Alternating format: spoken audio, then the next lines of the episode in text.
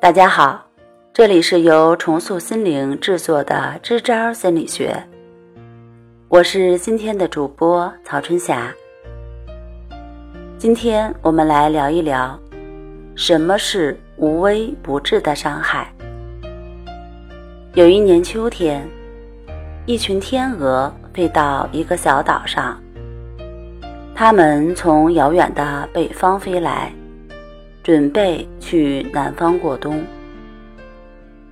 小岛上住着老渔夫和他的妻子，他们非常高兴，拿出喂鸡的饲料和打来的小鱼，精心喂养天鹅。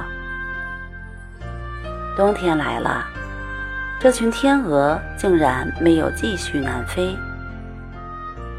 当湖面结冰的时候。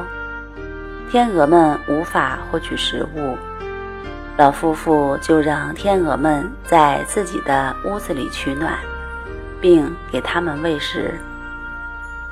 直到第二年春天，湖面又解冻。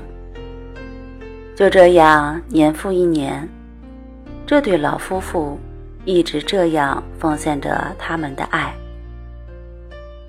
终于有一天，老夫妻很老了。再也无法劳动喂养天鹅，他们离开了小岛，而那群天鹅也从此消失了。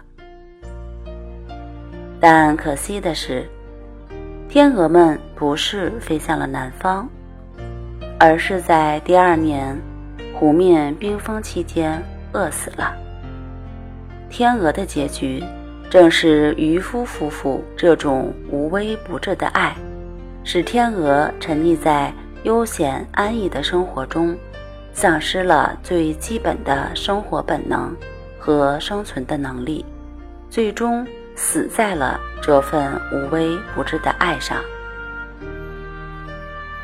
而在现实生活中，又有多少父母在做着和渔夫夫妇一样的事情？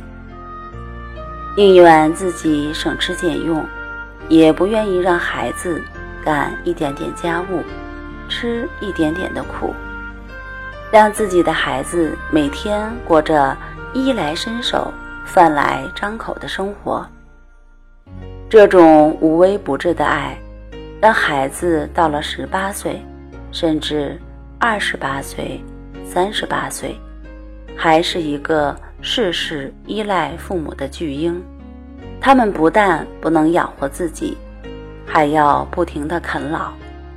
除了依赖性和惰性，他们一无所有。而一旦他们所依赖的父母年迈老去，他们的结局并不会比天鹅好到哪儿去。父母爱孩子是一种本能。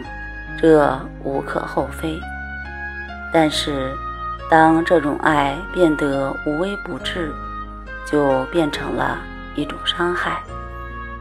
好了，今天就和大家分享到这儿，那我们下期节目再见。